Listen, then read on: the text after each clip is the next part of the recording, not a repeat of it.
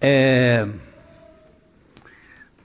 nós estamos aqui já no 11 primeiro uh, estudo dos nossos uh, artigos de fé. A igreja tem os seus artigos de fé como base de sua caminhada. E hoje nós vamos tratar sobre acerca da perseverança dos santos. Ah, uma das principais doutrinas da graça é a perseverança dos santos, isto é, a peregrinação dos salvos no caminho da santificação. Sabe-se que alguém foi nascido de novo porque este persevera na via da santidade. Se a vida dada ao crente for eterna, e é isso que a gente crê, a sua perseverança será resultado desta vida definitiva e perene que lhe foi concedida. O povo de Israel tem 15 salmos, que são chamados os salmos dos degraus os salmos da peregrinação. É o Salmo 120 ao Salmo 134. Eles representam a, a subida do povo de Israel que vinha para Jerusalém. E eles andavam, é, subia o primeiro degrau e cantava o salmo. Aí ele subia o segundo degrau e cantava os salmos. O terceiro degrau e cantava os salmos. Uma das características do povo de Israel era saber os 150 salmos de Có. Depois, no período da, da igreja, é, isso foi diminuído e, e passou a ser cantado só um terço. Daí você sabe que o terço da reza é 50 salmos. Um terço. Mas eles cantavam os salmos da peregrinação para poder subir e ir caminhando. E nós temos um, uma peregrinação, não para Jerusalém, cidade do, de Israel, mas para a Jerusalém celestial. Nós somos peregrinos aqui na terra. Precisamos aqui fazer uma diferença clara entre perseverança e obstinação. A primeira é um atributo da vida espiritual, enquanto que a obstinação é uma característica de uma alma forte. A perseverança se baseia na convicção de fatos espirituais, bem como na consagração do crente ao Senhor. A obstinação tece sua teia na tenacidade das ideias humanas, ou ainda no fanatismo religioso. Perseverança é certeza, obstinação é teimosia.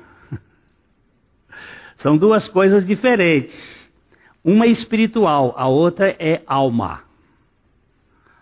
A alma tem o seu contorno, a emoção, a gente vai.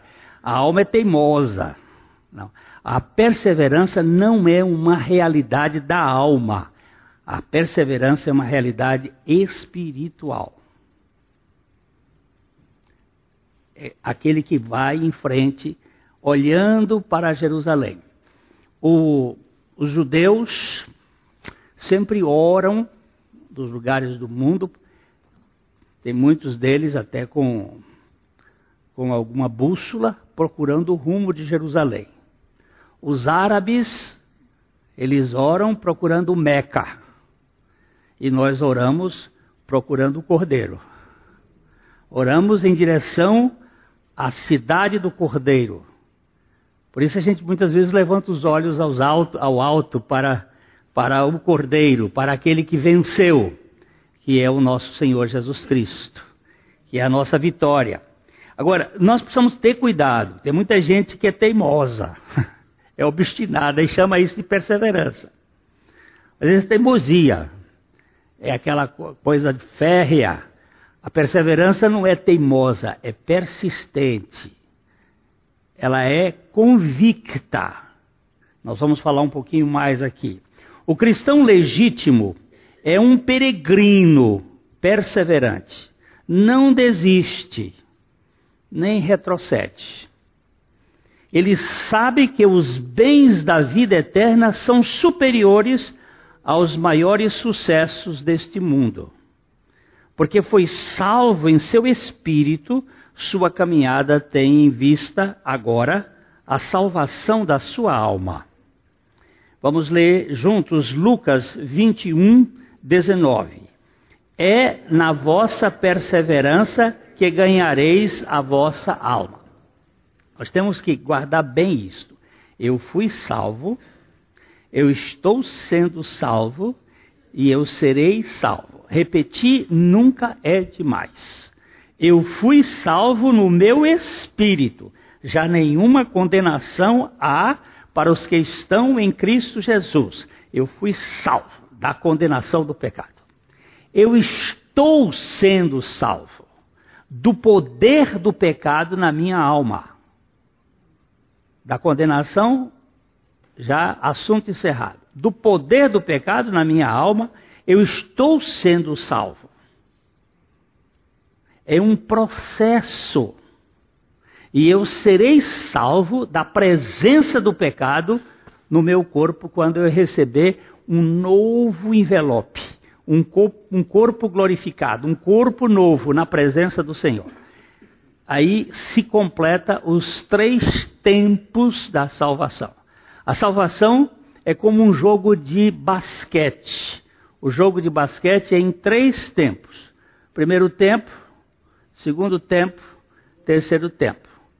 No primeiro tempo ganhou o Senhor, deu vitória total. No segundo tempo, o Senhor está ganhando, dá vitória. No terceiro tempo, o Senhor ganha tudo.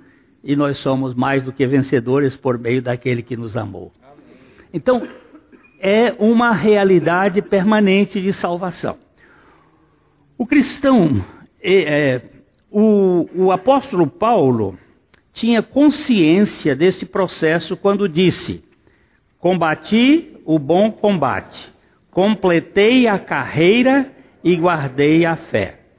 2 Timóteo 4, 7. As mães dizem aos seus filhos pequenos na corrida: se você cair, não desista. Levante-se e vá em frente. Vá em frente. A, a, a vida cristã é isto aqui. É uma corrida. Paulo está aqui comparando a uma maratona. Ele é dentro do. Ele está é, escrevendo essa, essa carta a Timóteo. Timóteo tinha metade grega e metade é, judia. Aí ele está falando de uma cultura na época que, que era a maratona. Que a maratona são quantos quilômetros? 42, né? Você correr 42 quilômetros tem que estar muito, mas tem muita gente que para. Eu não sei se vocês se lembram que na maratona de Montreal teve uma moça, né, que encheu o mundo de espanto, porque ela chega, acho que duas horas depois de, do percurso, chega toda ela contorcida em dores de espasmo, ela está, mas ela chega caquética, mas chega. E eu acho que eu nunca vi tanto aplauso de um, de um grupo de observadores quanto naquele dia. É, foi horas assim, um tempo enorme de aplausos, porque ela completou a carreira. Ainda que incapaz Dali ela foi direto para o hospital e, e soro e, e, potássio e não sei o que e tal para poder restaurar, mas ela terminou a carreira. Na vida cristã, meu velho, depois que você entra nesta vida, não tem mais volta.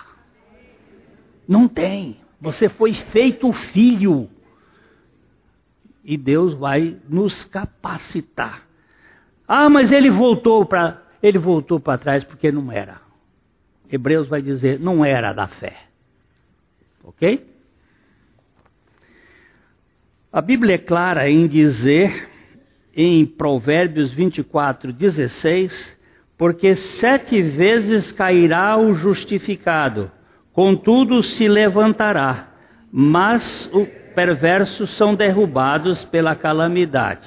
Nesse texto, há uma oitava vez em que ele permanece de pé e anda perseverante. Ele cai sete vezes e ele não fala da oitava vez, porque a oitava vez continua. E é muito interessante, pelo menos para mim que gosto da, dos números na Bíblia, e o oito na Bíblia é o dia da ressurreição. E quando ele diz que ele cai sete vezes, né? O justificado pode cair sete vezes, mas a, a outra ele ficou em pé e não caiu mais. Perseverou. Perseverou. Mas os perversos são derrubados na calamidade. Esses ficam. É, o apóstolo João se apresenta assim, em Apocalipse 1,9. Eu, João, irmão vosso e companheiro na tribulação, no reino e na perseverança em Jesus. Achei-me na ilha chamada Patmos por causa da palavra de Deus e do testemunho de Jesus. Olha aqui, que coisa mais preciosa. Eu sou irmão vosso, sou irmão na tribulação, sou irmão no reino e sou irmão na perseverança em Jesus. Vai em frente. A minha perseverança está em Jesus. É, quando Paulo diz: Olha, eu combati o bom combate, eu completei a carreira e eu guardei a fé, é isso aí. Eu vou em frente. Às vezes a gente pode ficar aí no meio, meio ah, avariado, mas a gente vai em frente. A perseverança tem dois vetores de sustentabilidade: a fidelidade de Deus, que tendo começado boa obra na vida dos seus filhos, vai terminá-la, e a consagração dos seus filhos ao amor do Pai, sabendo, como disse Alexandre McLaren, que a raiz de toda constância está na consagração a Deus. Quem foi consagrado, persevera. Eu sou propriedade do Senhor.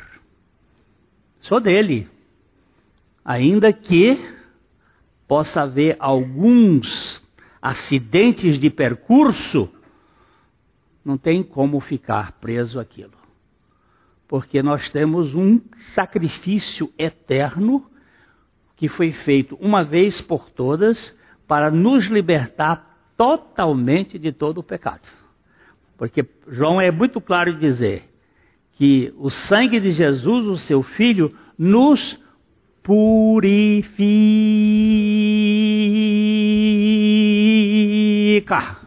de todo o pecado. Ele continua purificando. Ele é purificador, ele é permanente.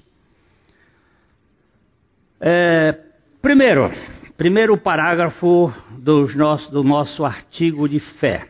Cremos que só são crentes verdadeiros aqueles que perseveram até o fim. Cremos que só são crentes verdadeiros aqueles que perseveram até o fim. Ou seja, se não forem regenerados pela graça, jamais serão perseverantes. Ou ainda, apenas perseveram os que forem crentes em Cristo Jesus. Ok? Tem alguma dúvida? Não. Então leiamos João 8, 31, 32. Diz: Se Jesus aos judeus que haviam crido nele Se vós permanecerdes na minha palavra, verdadeiramente sois meus discípulos e conhecereis a verdade, e a verdade vos libertará. Existem aqueles que declaram que são crentes, aliás, vale a pena dar uma lidinha aqui neste, uh, os convertidos, os que se convencem, os que se convertem e os que são convertidos e continuam sendo instrumentos de conversão. É, bom, é bem interessante verificar isso, porque há muita confusão. Ok? O Pai Celestial não faz abortos na terra ou descarta os seus filhos eleitos, nem estes o abandonam. Nós lemos em Hebreus 30, 10, 39.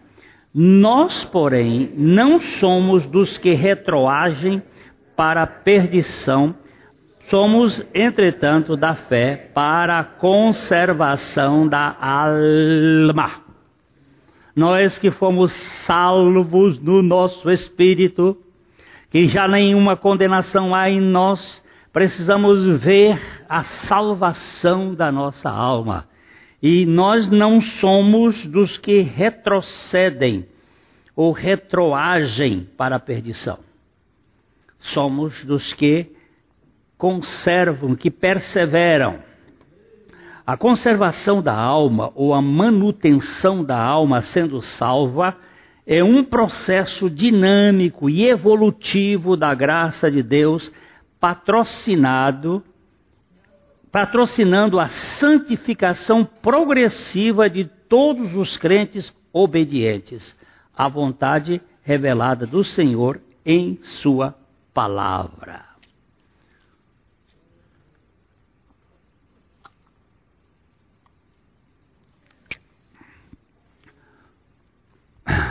Eu mandei um um cânticozinho. Já foi gravado há muito tempo é, para um, os grupos aí sobre a frequência na igreja. É, porque elas cantam com muito bom humor aquela musiquinha sobre. Tem muita gente que acha que, ah, eu não vou à igreja porque está frio, eu não vou à igreja porque está calor, eu não vou à igreja porque. Aí começa a inventar mil e um desculpas. A igreja não salva, mas a igreja é a reunião dos salvos. Ela não tem poder salvador, mas ela tem poder de desenvolver a cura da alma. Na comunhão no relacionamento, nas orações, nos abraços, na interação, em estar junto.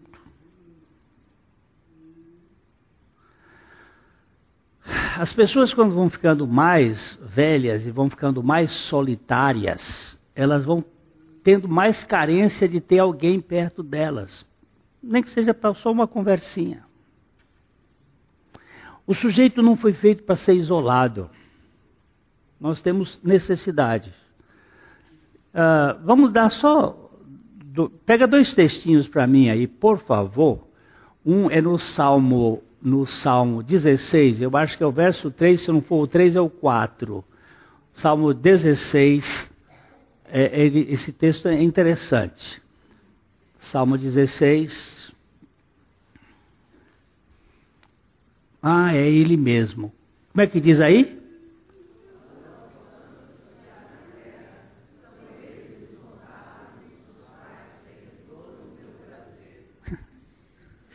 Prestou atenção nesse texto? Quanto ao quem?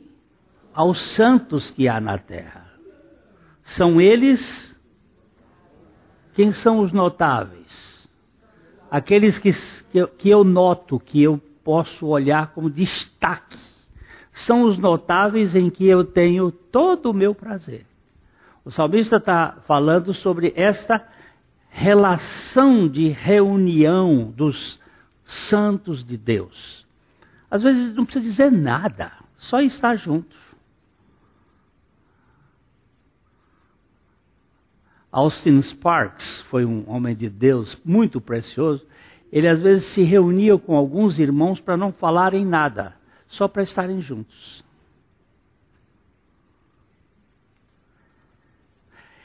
Nós perdemos uma das características que é a comunhão sem palavras.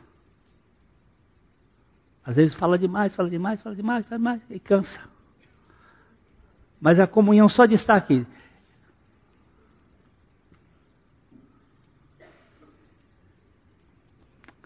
O outro texto que eu queria mostrar é o Salmo 133, 1.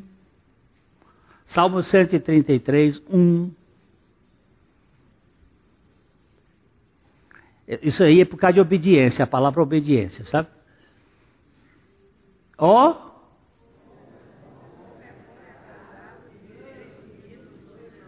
Se você for olhar no original, é estarem juntos os irmãos. Ficarem juntos.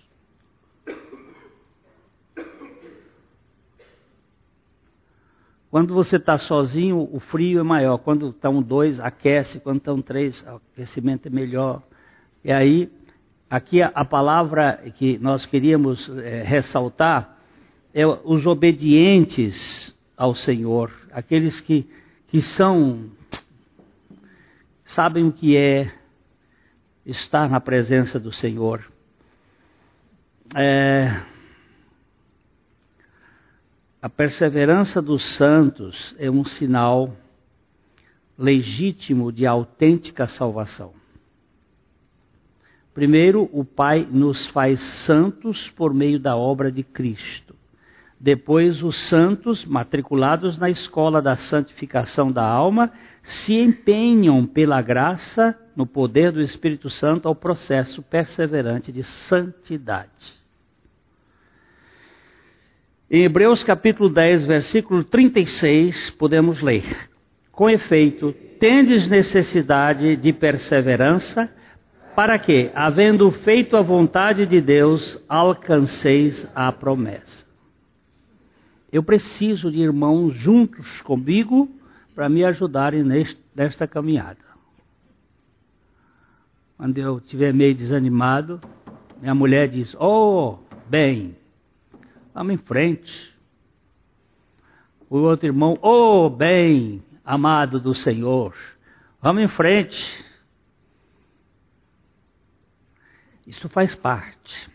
A palavra de Deus mostra de modo claríssimo a evolução da natureza, tanto dos pecadores injustos como daqueles que foram justificados pela graça. Apocalipse 22, 11.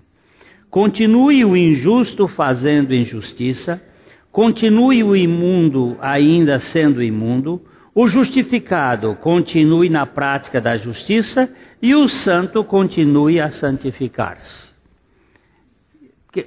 A humanidade se divide em salvos e não salvos.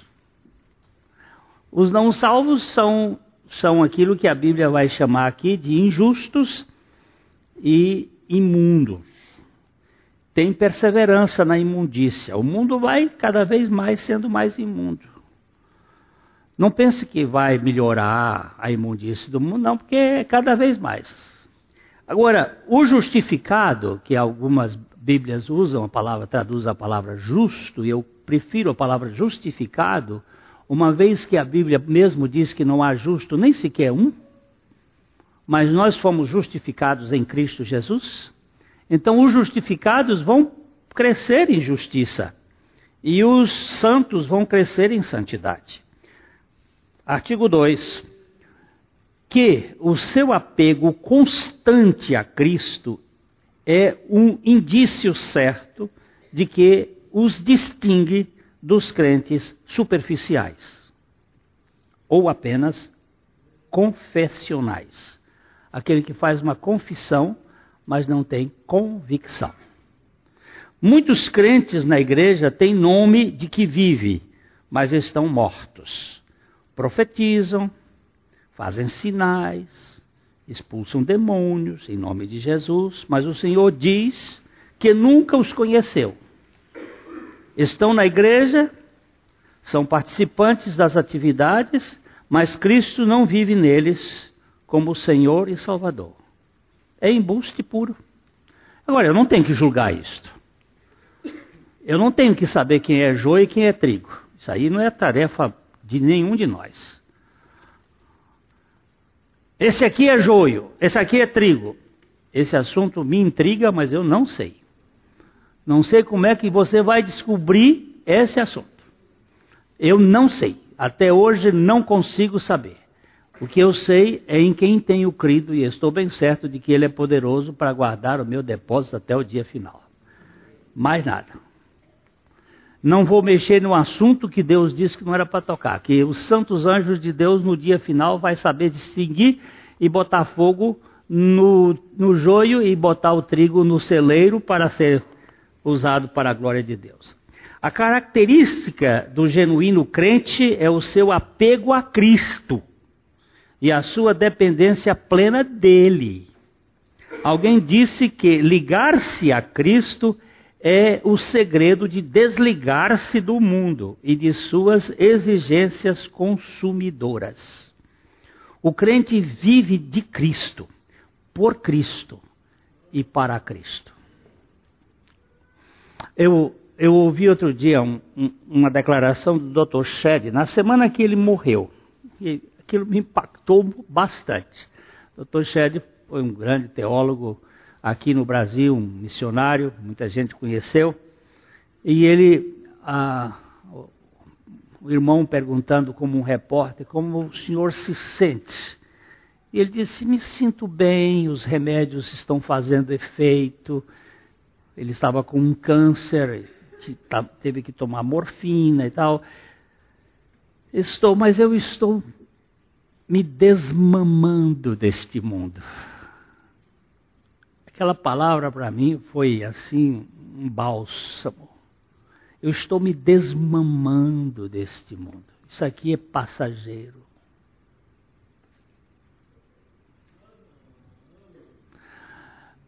Quando você mama em Cristo, você desmama das coisas deste mundo. Vai perdendo o apetite. Porque ele, ele, ele satisfaz a nossa alma. E é isso que faz a, a persistência, a peregrinação continuar. O apóstolo João, falando de alguns gnósticos que fizeram parte da igreja, e que depois saíram. Ele disse em 1 João capítulo 2, verso 19: Eles saíram do nosso meio, entretanto não eram dos nossos, porque se tivessem sido dos nossos, teriam permanecido conosco. Todavia eles se tornaram, foram, perdão, todavia eles se foram para que ficasse manifesto que nenhum deles é dos nossos. estou gravando, então eu tenho que fazer a leitura direito por causa da gravação. Depois eles cortam lá. Mas aqui é o seguinte. A... Gnóstico foi um grupo que crê no conhecimento e na evolução do conhecimento. Eles se alimentam da árvore do conhecimento do bem e do mal e não da árvore da vida. E é são pensadores, misturaram e eles entraram na igreja é a teologia do conhecimento, não do relacionamento. E aí eles começaram a fazer uma série de coisas lá dentro, e depois João disse que eles saíram, porque eles não eram dos nossos. Porque se eles fossem dos nossos, eles teriam permanecido. Ah, eu estou querendo lembrar o nome do cara, de um que fez parte da igreja de Éfeso, com, com João, é, e um dia diz Policarpo. Policarpo foi discípulo de João e que ficou na igreja depois que João morreu, na igreja de Éfeso. E eles foram num, numa casa de banho. Os turcos, os gregos, tinham muitas casas de banho, casas de termais. Eles gostavam de fazer massagem. E João o apóstolo foi junto. Eu, eu fiquei meio escandalizado quando eu li aquilo a primeira vez. Serinto. O cara chamava Serinto. Aí o, o, João entrou na casa de banho junto com Policarpo e viram o Serinto, que tinha sido ah, discípulo lá. Aí João disse assim: Vamos, isso está registrado pelo Policarpo, não está na Bíblia, não, por favor. Policarpo foi um homem que morreu queimado por ordem de César. E ele diz assim: João, para Policarpo, vamos embora que o diabo entrou na nossa sala. O diabo é o que causa divisão. Se fossem dos nossos, teriam permanecido. Muito precioso. Quem é do Senhor, o que, que faz? Persevera. Quem depende do Senhor, jamais desiste. Aquele que espera pelo Senhor nunca perde o alvo.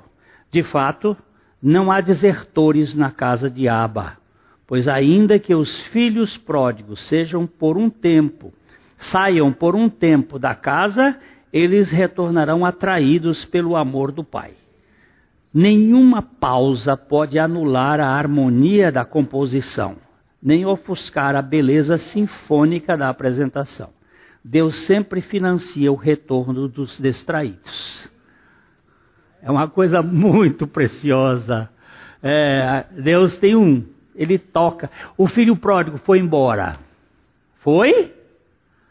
Para ele foi. Ele disse: Eu vou me embora da casa do meu pai, vou. mas o pai nunca deixou o filho. E o pai foi junto nos atos de bondade, de generosidade que ele fez em dar ao filho aquilo que o filho não tinha direito. Toma. Quando o filho fracassou, o que foi que ele se lembrou? Da casa do pai. Do que, que ele se lembrou da casa do pai? Que lá na casa do pai, até os empregados de terceira categoria comiam pão quente. Ele lembrou que o pai dele era muito bondoso. E quando ele volta, ele volta atraído pelo, pelo amor do pai, mas queria ainda pagar. Ele ainda queria compensar. Sabe por quê? Ele disse assim: Trata-me como um dos teus trabalhadores, que eu vou pagar aquilo que. Eu só quero ter comida.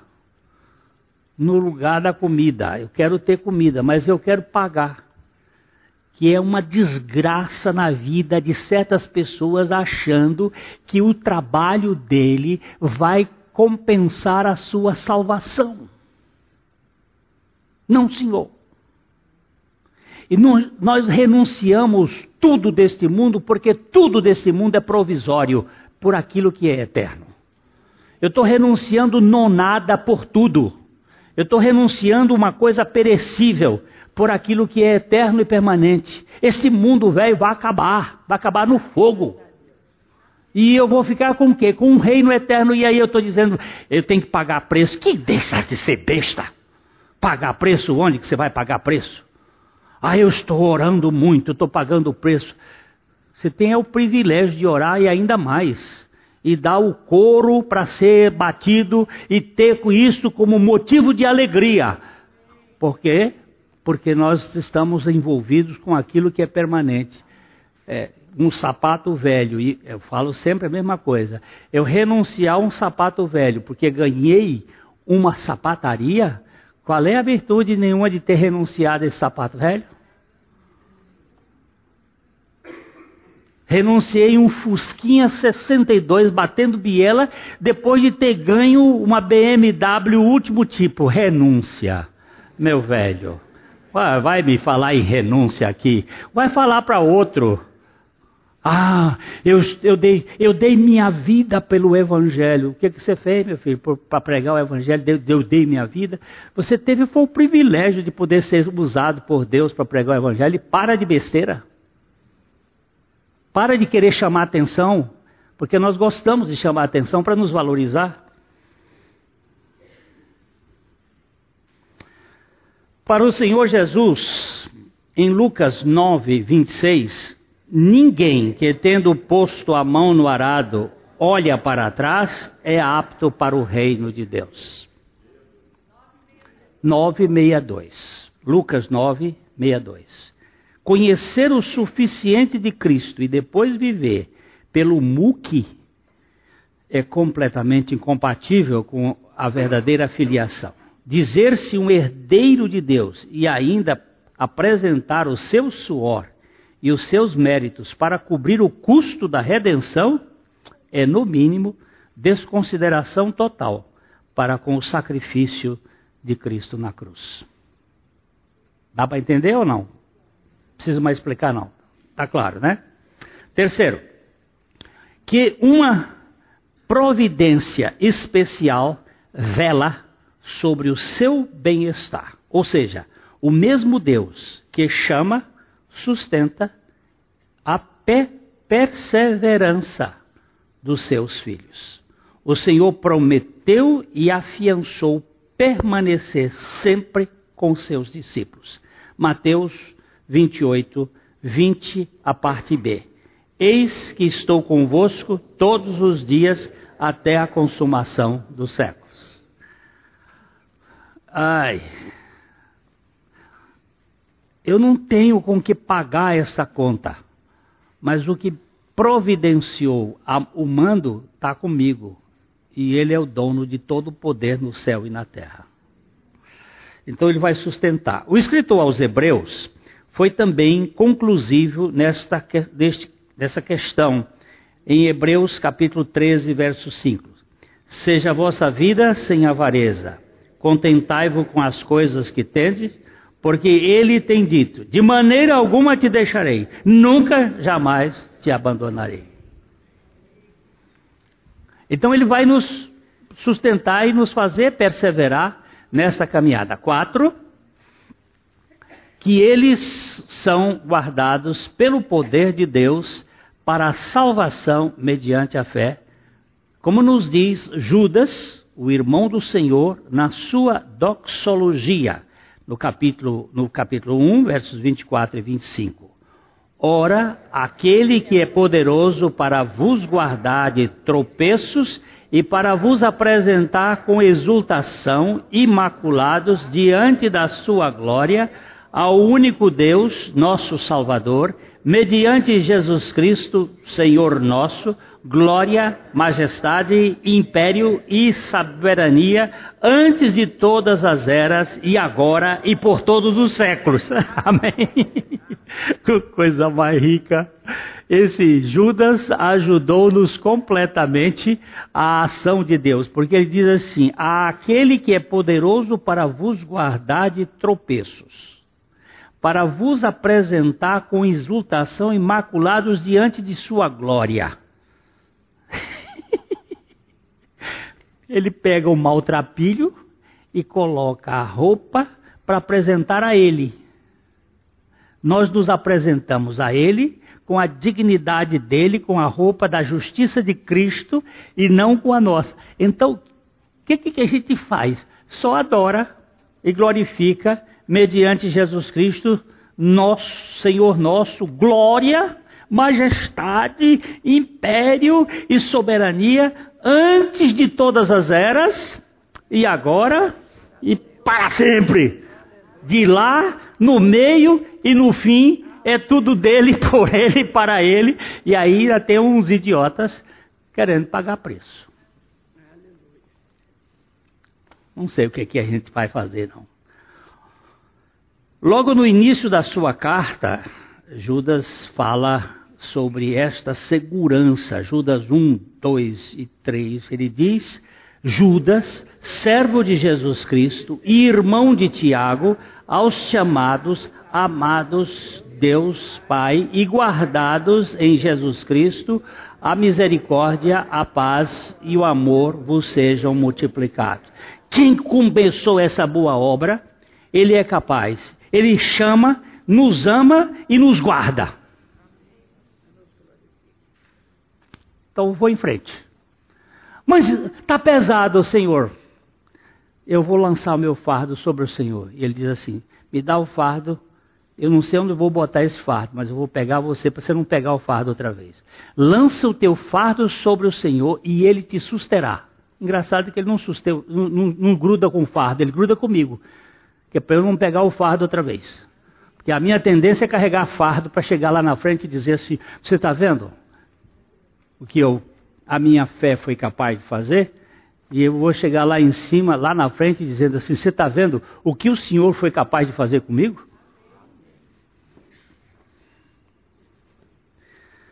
Uh, para William Gouge, o poder de Deus é o melhor, a melhor guarda, a escolta mais segura e o castelo mais inabalável que qualquer pessoa pode ter. Por isso, os salvos são sempre multidões de peregrinos que marcham persistentemente em perseverança rumo a Jerusalém celestial. Não há desertores na turma dos redimidos pela graça. É, um escritor brasileiro bastante ilustre, grande, conhecido, que fez uma das peregrinações a Compostela, é, contou aquela peregrinação toda, que saiu lá de Puy, na França, e foi até Compostela, e contando as histórias, e um cara daqui de Londrina, que é da Justiça, que teve nesse mesma peregrinação, disse que ele saía, todo mundo saía andando, e ele saía de táxi depois. E quando ia chegando perto da cidade, o táxi parava, ele entrava no meio da multidão e andava mais uns passos. É, isso, isso é comum, isso é muito comum, que a gente quer ter, anda um pedaço, porque a, a viagem de Puí até Compostela são, não sei se dá mais ou menos uns 700, 800 quilômetros caminhada é longe, é longe. Passa os Pirineus, anda muito, caminha muito lá, coisa grande. Mas no papel fica bonito. Eu fiz a caminhada de Compostela. Agora, na caminhada com o Senhor, eu não tenho táxi. Eu tenho o ombro dele, eu vou nele, eu não vou precisar mostrar, é que eu vou o tempo todo sustentado e guardado por ele é, não preciso fingir ser o que eu não sou, porque Ele nos sustenta e nos guarda e nos mantém.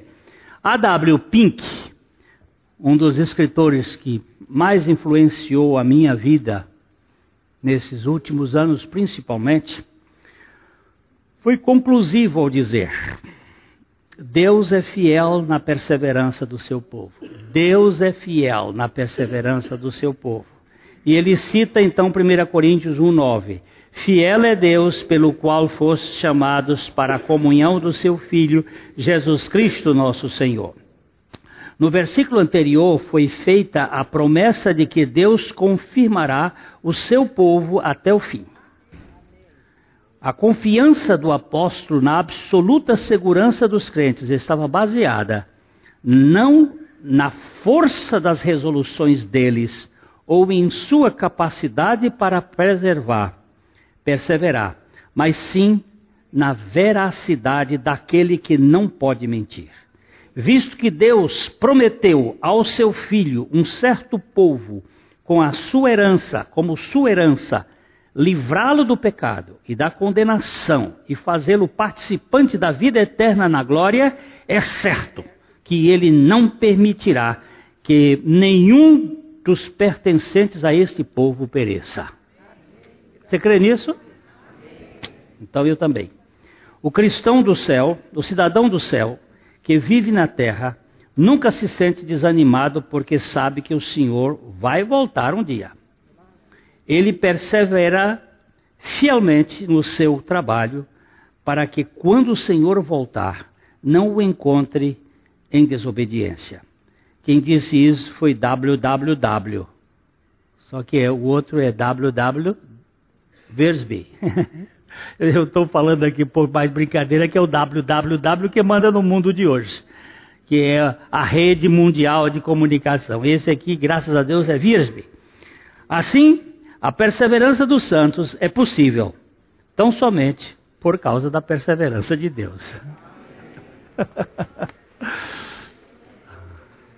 Você, você pode falir, Mas o Deus que não fale vai lhe fazer sustentar. É, eu vou escrevi um artiguinho para respondendo uma menina. Ela disse: Glênio, fala sempre de salvação, mas o que é salvação? O que é salvação? E eu fiz uma comparaçãozinha assim de um, um um homem muito rico, rico, rico, rico, rico, rico, rico, rico, que não pode acabar o dinheiro dele. E ele, esse homem é, amou um homem muito pobre, pobre, pobre, pobre, pobre, que não tinha dinheiro para fazer nada. Mas ele amou. E aí disse para aquele pobre: Olha, tudo que você precisar, eu te dou. Mas por quê? Porque eu amo. Aí o pobre começou a ficar fortezinho, porque ele tinha tudo que o rico tinha. Aí ele foi ficando taludo. E aí foi comprando umas coisas. Aí um dia ele já estava meio forte, sim, já tinha uns, uns negócios e disse para o homem muito rico, rico, e disse assim: agora eu vou viver por conta. Eu já tenho o suficiente e eu vou tocar meus negócios. E o rico, rico, rico disse para ele assim: tudo bem, pode tocar seus negócios. Eu não quero mais ter com, com, contato com você, eu quero viver, eu quero. Porque você sabe que o dia do benefício é a véspera da ingratidão. Não sabe? Aí o sujeito foi para frente e tocou um negócio e foi. Mas no comércio, comércio tem seus, suas regras, suas leis. E aí um dia veio um, uma crise no país e aí acabou o cara ficando pobre de maré de si. E pobre, pobre de maré de si, orgulhoso. E aí um dia ele encontra o rico encontra com ele e diz: Rapaz, como é que você está? E ele começa a morder a língua. Não podia dizer que estava ruim, mas não podia dizer que estava bom. E aí ele vai e começa a sofrer com orgulho. Ele diz: Mas como é que você está? Ele diz: Na verdade, eu sou um, um arrogante, um presunçoso um orgulhoso. Você sempre me deu tudo, mas eu quis viver por conta própria. Agora, você me perdoa? Diz, oh, rapaz, eu amo você, eu já lhe perdoei tudo. Vem cá, cá. Eu te dou tudo o que você quiser. A menina ficou tão impactada que salvação é isto do ponto de ela é economista, do ponto de vista de, da economia é isso, mas do ponto de vista da eternidade, de tudo, é que tudo é vosso e vós de Cristo e Cristo de Deus. Você para de achar que a salvação é você sendo fiel. Não. É Deus lhe levando à fidelidade. É a sua fidelidade sendo resultado da fidelidade de Deus. É a grandeza de Deus. É a bondade de Deus. É a misericórdia de Deus. É Deus, é Deus, é Deus, é Deus, é Deus, é Deus. E o que, que eu faço? Márcia assustou, Marcinha. é isso mesmo, a gente assusta, Márcia. O que, que eu faço? É o, é o sofrimento da gente. É o que, que eu faço? O que, que eu faço? Você vai fazer assim, tudo financiado pela graça de Deus e toda a glória, como diz Judas aqui, olha, vamos só olhar Judas outra vez. Isso ajuda muito, não é, irmão? Ele diz assim: Aquele que é poderoso para vos guardar de tropeços e para vos apresentar com exultação imaculado diante da sua glória. Aleluia. Ao único Deus, nosso Salvador, mediante Jesus Cristo nosso Senhor, Senhor nosso, glória, majestade, império, soberania antes de todas as eras e agora e para todos os séculos. Que o Senhor te leve hoje para casa com uma convicção: eu sou dele, eu vivo por ele e eu vivo para ele, para a glória dele. A Livraria PIB Londrina procura selecionar cuidadosamente seus títulos e autores a fim de oferecer um conteúdo alinhado com o Evangelho de Jesus Cristo. bíblias, livros de teologia, devocionais, literatura infantil, biografias, comentários bíblicos e muito mais. Dispomos também de um acervo de CDs e DVDs das mais de 5 mil mensagens ministradas na primeira Igreja Batista em Londrina. Visite a Livraria PIB Londrina e conheça ainda mais. Livraria PIB Londrina, de segunda a sexta, das 13h30 às 18 horas. Endereço na Avenida Paraná, 76A, próximo ao Calçadão, bem no centro de Londrina. Ligue para 3372 8921 ou acesse o site www.livrariapiblondrina.com.br